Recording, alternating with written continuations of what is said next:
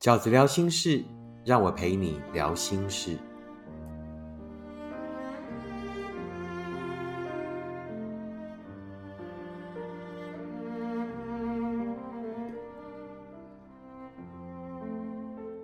大家好，我是饺子。今天在念书给你听的单元里，我要跟大家分享的文章是收录在我的第五本书《你不是失败，你是值得更好的》里面的一篇文章。这篇文章叫做“你不必变得更好才值得被爱，你不必变得更好才值得被爱。”你刚失恋，你还在伤心。在那场仿佛永远走不完的低潮里，你看过许多激励自己的书，听了许多姐妹涛的建议，最后你决定要让自己变成一个更好的人。你想要变得更好，最基本的目的是要让他后悔，后悔那么轻易就放掉你。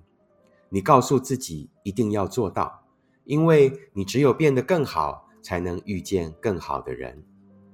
你开始积极运动，用心打扮，努力做许多让自己看起来更好的事情。至于旁人看不出来的那些事，那才是你整个变身计划里最辛苦的部分。你开始检讨自己在那段感情里犯过的错，因为你只有不再犯相同的错，才能再遇见幸福。你回想起那些他曾经批判过你的话。也许是你的外表，也许是个性。外表的改变，或许花一点时间，吃点苦就可以。可是个性的改变真的好难。你太黏，太没有安全感。那些他针对你的性格直接说出的不喜欢，直到现在都还会让你觉得难堪。你觉得也许自己最应该调整的是，不要那么在意爱情。如果你可以做到不要那么在乎所爱的人，不要那么容易想念，不要那么轻易就坦白的交出自己，就像他那般潇洒，那么游刃有余，你应该就不会在那份爱里不堪成那样。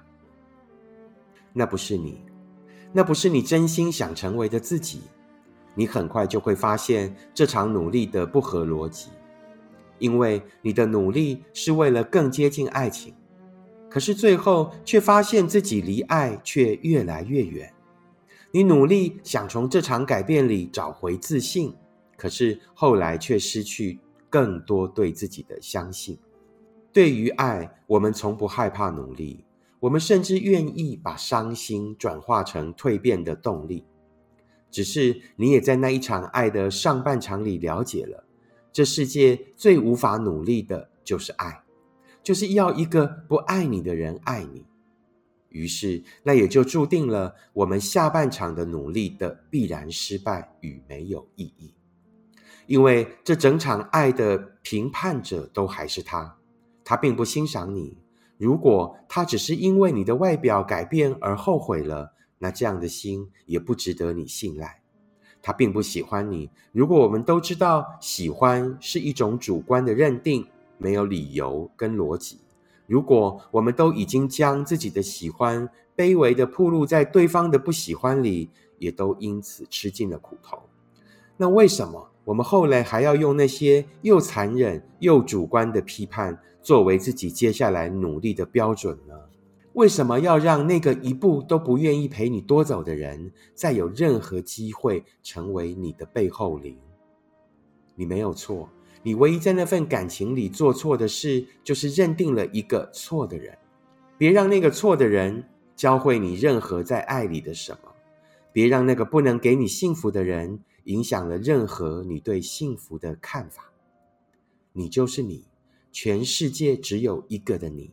你真正要找的是那个懂得你的好的人，无需掩饰你的外表，更不必压抑任何你对爱的渴望，在他面前。你可以黏，可以撒娇，可以是理直气壮百分之百的自己，因为那就是你喜欢的他，也是他想要的你，不是由单方来决定或评断，那就是你们共同想要的幸福，并不是所有的伤心最后都必须要有励志的作为，这世界上大多数的伤心，其实也只需要安静的走过。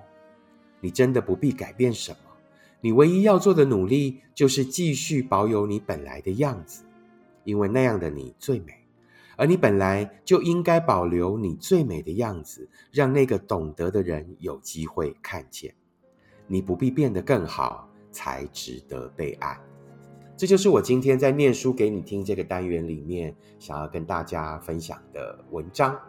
诚如我在文章里面说的，所有所有在感情里面受伤的人，你如果变得更好了，那绝对不是你这个人变得更好了。绝对不是你针对那个人的批评指教去改变，针对那个不能给你幸福的人的评断去改变，才变得更好。我们只有可能在一份爱的后来变得更好的原因是，我们更清楚了自己想要的幸福跟自己适合的人。所以你不必变得更好才值得被爱。所有的人，你就坚持住你本来的样子，坚持住你本来的好，去让那一个人清楚的看见。